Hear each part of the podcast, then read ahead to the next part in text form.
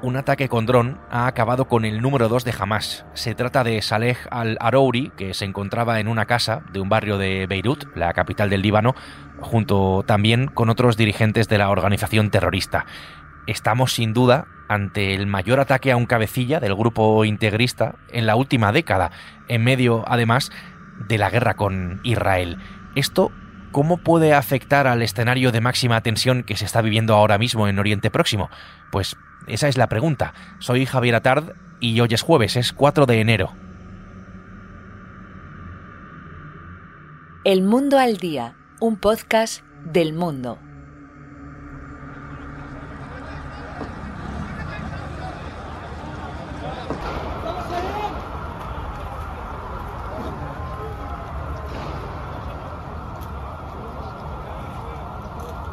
Para que te hagas una idea, desde la calle, si miramos hacia el edificio, se ve todo su interior, el interior de la casa, porque la pared que da al exterior ha mm, volado, había un objetivo muy claro por lo que se ve dentro, se ha ejecutado la operación con bastante precisión en lo que se conoce como un asesinato selectivo.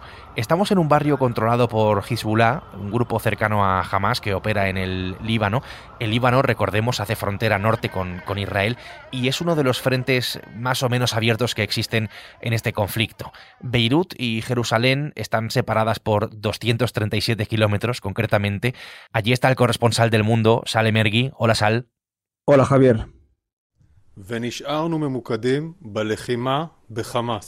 Israel, que está envuelto en una guerra total con los integrantes de Hamas, podría parecer en principio el actor más beneficiado con la muerte de Al-Arouri, pero no ha confirmado ni desmentido, por otra parte, eh, estar detrás ¿no? de este inédito ataque en, Beirut. Sal, ¿qué sabemos de, de todo esto? ¿Está Israel detrás realmente? Israel a nivel oficial ni ha confirmado ni tampoco ha desmentido su participación en el ataque, aunque es evidente que fue Israel, eh, básicamente también porque Estados Unidos a través de fuentes de seguridad dijeron que sí que fue Israel y que Israel no avisó de antemano a Estados Unidos de esta operación. Hay que recordar que tras el ataque eh, brutal de Hamas el pasado 7 de octubre, Israel prometió acabar con todos los líderes eh, y cabecillas de Hamas, ya estén dentro o fuera de la franja de Gaza. Israel no lo confirma ni niega, pero hay insinuaciones y según evidentemente tú lees la prensa israelí te das cuenta que ha sido una obra israelí de la Fuerza Aérea o a lo mejor del Servicio Secreto del Mossad. Está claro que este ataque selectivo en Beirut tiene la firma eh, de Israel.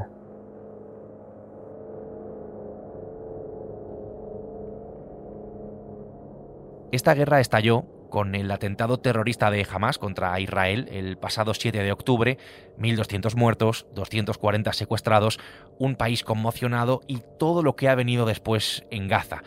Hamas, que es quien controla la franja, que no Cisjordania, por otra parte, que es el otro territorio palestino, cifra en 22.000 los muertos desde que mm, empezó el conflicto, si es que tiene credibilidad, eh, pese a que bueno, es evidente ¿no? que ese territorio palestino está ahora mismo envuelto en, bueno, pues en muerte ¿no? y destrucción.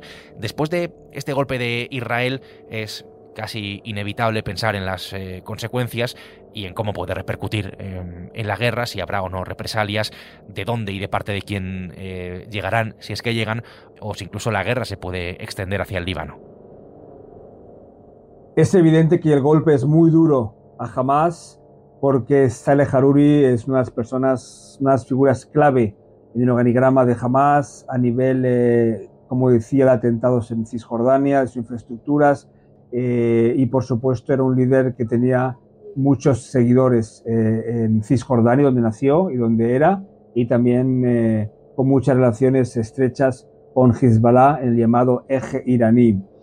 Las represalias en otro momento evidentemente serían más contundentes, pero como estamos ya en una guerra entre Israel y Hamas, pues no va a reducir ni tampoco aumentar el interés de Hamas en atacar o lanzar más proyectiles. Es decir, que seguramente probarán algún atentado desde Cisjordania, un atentado suicida, lo que sea, pero como estamos en una guerra, evidentemente em, sigue la guerra y se va a extender o no todo en función de si la respuesta de Hezbollah será o no muy, muy contundente en el punto que pueda traspasar la línea que lleva a Israel a responder de forma también muy contundente y por tanto ya lleva a las partes a una guerra como la del 2006. Pero en esos momentos Hezbollah yo creo que sigue con su interés de atacar a Israel como apoyo a Hamas por lo que pasa en ataques en Gaza, pero sin provocar una guerra, diríamos que a gran escala.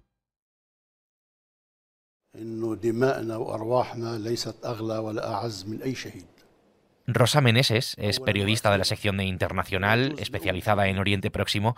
Hola Rosa, ¿qué tal? Hola Javier, ¿cómo estás? Rosa, estamos hablando de quién está detrás de la muerte de El Arouri, de cómo puede cambiar la guerra esto, de la venganza y de las eh, represalias, pero no conocemos del todo al personaje de la persona de la que estamos eh, hablando. Es el número dos de Hamas, fundador de su brazo militar, eso lo sabemos, con una relación bastante estrecha, y esto es muy importante, con Irán. A Saleh al-Aruri se le consideraba el líder del grupo palestino Hamas en Cisjordania e Israel le hace responsable de numerosos atentados y del secuestro en 2014 de tres adolescentes israelíes. Eh, fue detenido varias veces y pasó hasta 15 años en prisión eh, en cárceles israelíes hasta que fue liberado más o menos hace una década. Su figura además fue creciendo en lo político, ¿no? pese a, llevar en el exilio los últimos 10 años. Eh, ya que desde 2016 era miembro del Politburo de Hamas, que es eh, un poco el órgano, la estructura política de, gobernanza del grupo islamista, y en 2017 fue elegido su vicepresidente. Eh, solo tenía por encima a Ismail Hanilla, que es el líder máximo de la organización. Él estaba, como digo, en el exilio desde, desde hacía varios años, pero desde allí jugaba un papel fundamental como negociador y como eh, el enlace entre Hamas con, Irán y con eh, la milicia libanesa de Hezbollah. Recordemos que Irán es, uno de los principales respaldos tanto de Hamas como de Hezbollah, de ahí, de ahí la conexión, y de hecho los expertos lo califican como el hombre de Irán dentro de Hamas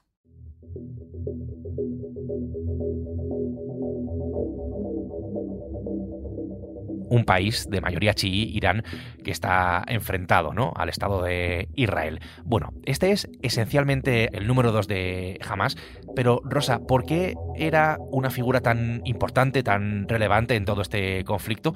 Porque ha tenido, y eso también lo sabemos, un papel fundamental en las negociaciones del grupo fundamentalista con otros eh, actores de este conflicto.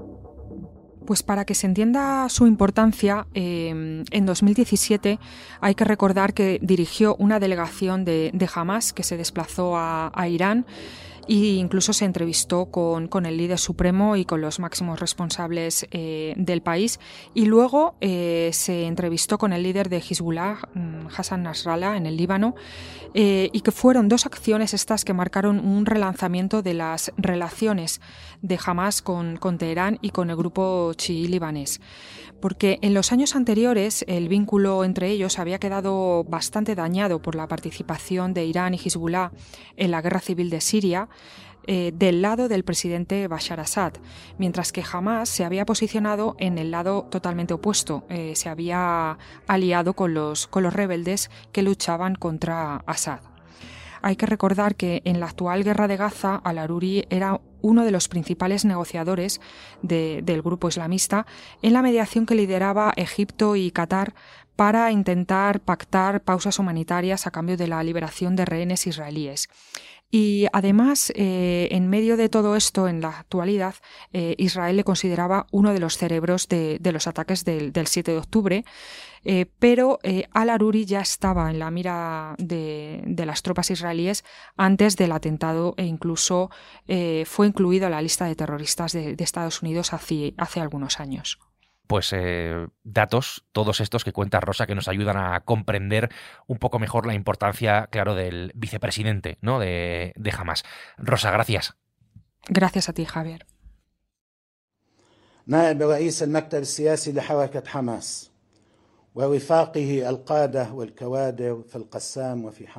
Sayed Hassan Narrala, Sal, es el secretario general de Hezbollah, habla de ataque flagrante a la soberanía libanesa.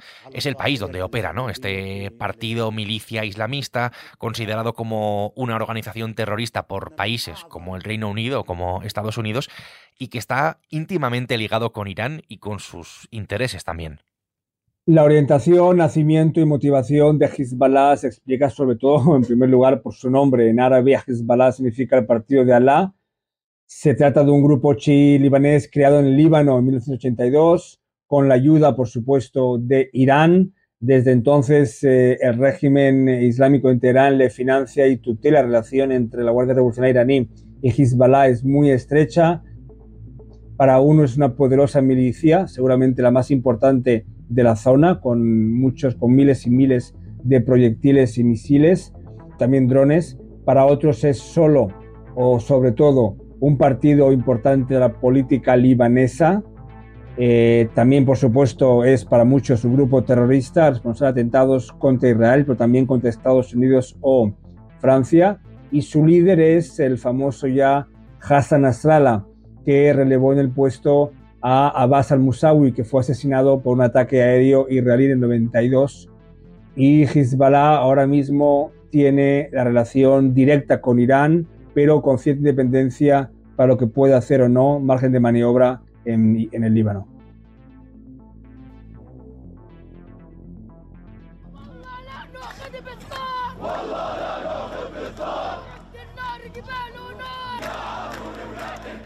Hezbollah es una pieza clave en la guerra, es otro actor hostil, digamos, con, Israel, con cierta capacidad también de dar apoyo en forma de armas a, a Hamas y que protagoniza de vez en cuando ataques contra territorio israelí.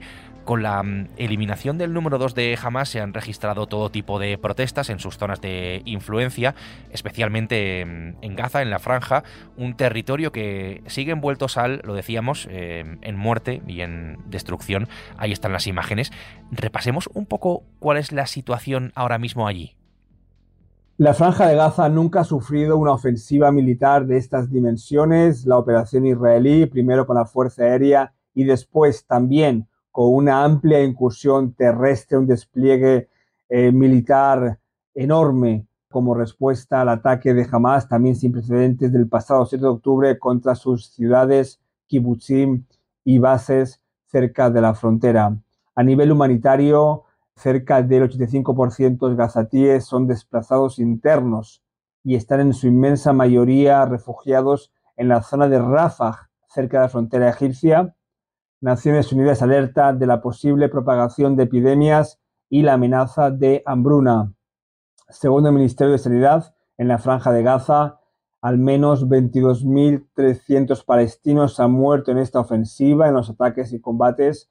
Israel, por su parte, no reconoce los datos del Ministerio de Sanidad a considerar y decir que es, es un ministerio que está controlado por el gobierno de Hamas. Según datos eh, israelíes, alrededor de 8.500 milicianos han muerto en los ataques y combates eh, en una incursión terrestre que también ha registrado la muerte de al menos 175 soldados.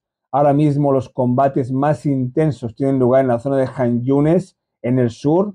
Es el gran feudo del brazo armado de Hamas y de su líder Yahya Sinuar, que esperan que la amplia red de túneles en Jañunes sirva para contrarrestar la aplastante superioridad militar de Israel. La guerra, pues, cumple este jueves 90 días y a la vuelta de la esquina no se ve ningún tipo de acuerdo que pasará seguramente y depende por un canje y la liberación de parte o todos los secuestrados aún en cautiverio. Recordemos que ahora mismo, según datos de Israel, hay 129 eh, secuestrados en manos de Hamas. Hamas, por su parte, afirma que no los liberará hasta que Israel cese completamente su ofensiva en la franja de Gaza, que día tras día sufre una auténtica pesadilla. La guerra que sigue en, Gaza. Esto es lo que está pasando en este momento en Oriente Próximo, con tantas tensiones y con tantos em, actores implicados. Sal, gracias. Gracias a ti.